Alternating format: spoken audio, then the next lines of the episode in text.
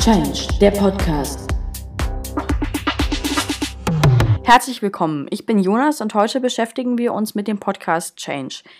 Wir haben ja beim letzten Mal über die frühere Textilindustrie und die Veränderung durch die Industrialisierung gesprochen. Dazu haben wir uns die drei Berufe Künstlerin, Patroneur und Kartenschläger angesehen. Heute geht es um einen Beruf, welcher sicherlich einige Parallelen zum früheren Künstler, zur früheren Künstlerin hat. Es geht um den Beruf des Modedesigners, der Modedesignerin. Wir führen dazu heute ein Interview mit Sibylle Borgemeister. Sie war Modedesignerin unter anderem bei Bonita und Betty Barclay. Und die Frage, warum sie ihren Job aufgegeben hat und ähm, viele weitere wird sie uns heute beantworten. Schön, dass Sie da sind, Frau Borgemeister. Hallo. Hallo. Frau Borgemeister, wann haben Sie studiert? Ich habe studiert von 1996 bis 2000 an der Fachhochschule Niederrhein in Mönchengladbach und der Studiengang war zum Diplomingenieur für Bekleidungstechnik mit dem Schwerpunkt Design. Dankeschön. Wann starteten Sie mit Ihrem Beruf? Direkt nach Abschluss des Praktikums und der Diplomarbeit, die war im Jahr 2000, habe ich bei der Firma Hämmerle in Reutlingen meinen ersten Job angefangen. Haben Sie während Ihrer Karriere einen Wandel der Textilindustrie festgestellt? Allgemein lässt sich sagen, dass ähm, die Digitalisierung stark zugenommen hat. Äh, damals, zu Beginn meines Studiums, haben wir schon einige Fächer oder Kurse belegt im Studium, um äh, die Digitalisierung stärker in den Fokus zu nehmen. Aber in den letzten Jahren hat sich das noch weit ausgesteigert. Okay. Ähm, wenn wir schon bei der Digitalisierung äh, sind, welche digitalen Tools haben Sie benutzt? Also als Designerin habe ich mich natürlich ganz stark mit äh, zeichenunterstützenden äh, Tools beschäftigt. Alle Ihre Arbeit im Laufe der Karriere ersetzen? Ersetzen nicht, äh, jedoch äh, kann, können die Programme die Arbeit wesentlich vereinfachen, äh, besonders was auf Reproduzierbarkeit, Wiederholung und Abwandlung was sind Vor- und Nachteile der digitalen Tools? Im Arbeitsprozess selber kann ich eigentlich nur Vorteile entdecken, wegen der großen Zahl, Zeitersparnis und Reproduzierbarkeit. Natürlich ist es relativ aufwendig, die Programme erstmal zu lernen und man kann damit natürlich nur wirklich gut arbeiten, wenn man auch fit ist. Bewerten Sie persönlich ähm, den digitalen Wandel in Ihrem Beruf?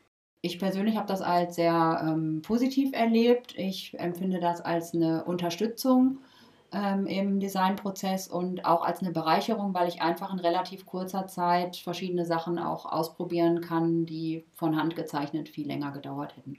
Gab es Aufgabenbereiche, die sich in Zukunft auch digital erledigen lassen können? Also das können zum Beispiel Meetings sein mit, mit, ähm, mit bestimmten Leuten, die in diesem äh, Prozess von so einem, von so einem Kleidungsstück ähm, äh, äh, dabei sind. Ja, es gab schon ähm, Treffen, die auch äh, digital stattgefunden haben über Internetplattformen, äh, wo man sich dann äh, visuell ausgetauscht hat über den Bildschirm. Ähm, ich persönlich finde aber den äh, Kontakt direkt mit den Personen für Ort auf jeden Fall auch wichtig. Also Teilen-Meetings sehe ich schon, könnte man vielleicht ersetzen ähm, digital, aber ich finde den persönlichen Kontakt nach wie vor wichtig. Okay. Ähm, und denken Sie, dass, ähm, dass das Fühlen von bestimmten Stoffen, zum Beispiel, ähm, wenn Sie zum Beispiel Geschäftsreisen machen und sich bestimmte Dinge anschauen, ähm, denken Sie, dass das etwas ist, was, was, was in sehr, sehr, sehr weiter Zukunft ähm, durch digitale Tools ersetzt werden kann, beispielsweise Fotos oder irgendwelche andere ähm, Medien? Ja, es wird, gibt natürlich technische Parameter, um eine Stoffqualität, um vielleicht das Gewicht, die Farbe wirklich digital zu messen und zu beurteilen, aber das Gefühl von einem Stoff in der Hand, das, darauf wollte ich als Designer nicht verzichten. Okay. Frau Borgemeister, wie hat sie die Digitalisierung unabhängig von ihrem eigenen Arbeitsbereich unterstützt? Wir haben natürlich die äh, Termine und den Kalender damit äh, verwaltet, dass man ja immer automatisch sehen konnte morgens, was sind die Termine der Woche, was sind die Termine des Tages, dass es aufgepoppt ist mit Erinnerungen, also normale Terminverwaltung. Ähm, man konnte sich auch Erinnerungen setzen für wichtige Termine, die eingehalten waren. Man konnte auch an seine Kollegen natürlich Termine verschicken, die zu Meetings einlagen. Das war ein wichtiger Bereich.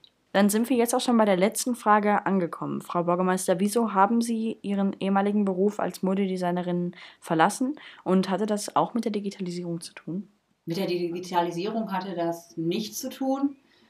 Ähm, Das sind eher persönliche Gründe, dass die Modeindustrie sich mit Fast Fashion und auch sehr günstigen Produkten immer stärker als Wegwerfinteressengemeinschaft entwickelt hat, was ich mit meinem persönlichen Gewissen nicht mehr gut vereinbaren konnte.